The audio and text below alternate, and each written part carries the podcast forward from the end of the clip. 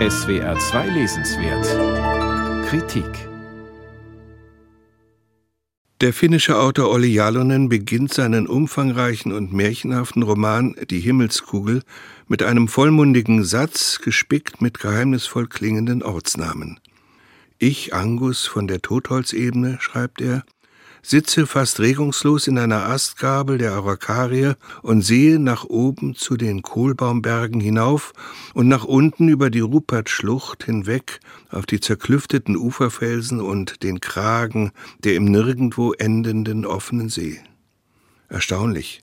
Hier spricht ein erst achtjähriger Junge, der aber nicht im hohen Norden, sondern auf einer Insel mitten im Atlantik lebt.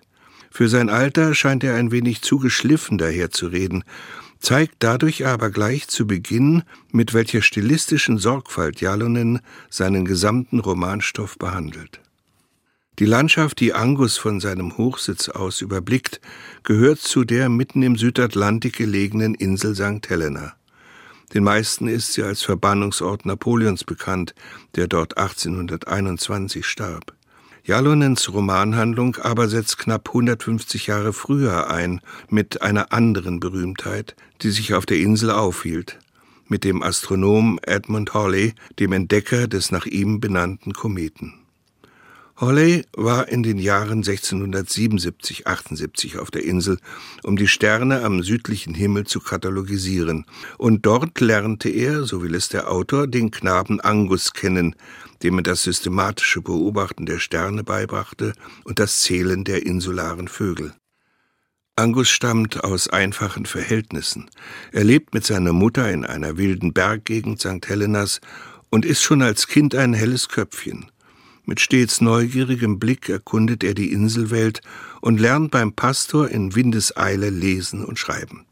Indem er den kaum stillbaren Wissensdurst des Jungen beschreibt, macht uns Jalonen unaufdringlich mit der politischen Geschichte dieser bizarren englischen Kolonie bekannt. Und mit wachsender Vernunft entdeckt Angus nicht nur die Gesetze der Natur, sondern auch die Macht willkürlicher Dekrete der Regierenden auf St. Helena zur Unterdrückung der einheimischen Bevölkerung. Der freiheitsliebende Inselpastor setzt deshalb ein Pamphlet gegen die Misshandlungen der Inselbewohner durch die Vertreter der englischen Krone auf. Es soll dem in London inzwischen hoch angesehenen Edmund Hawley übergeben werden, damit es durch ihn in die Hände des Königs von England gerät. Angus fungiert als geheimer Kurier. Seine Erlebnisse als blinder Passagier während der wochenlangen Überfahrt auf der Berkeley Castle schildert Jalonen spannend und hinreißend einfühlsam. Dabei ist es bewundernswert, wie stringent er die kindliche Erzählperspektive des Knaben einhält und uns das unsagbar schwere Leben der Menschen gegen Ende des 17. Jahrhunderts miterleben lässt. Erst nach vielen Strapazen erreicht Angus London und wird dort sogar als Gehilfe in das Haus Edmund Hawleys aufgenommen.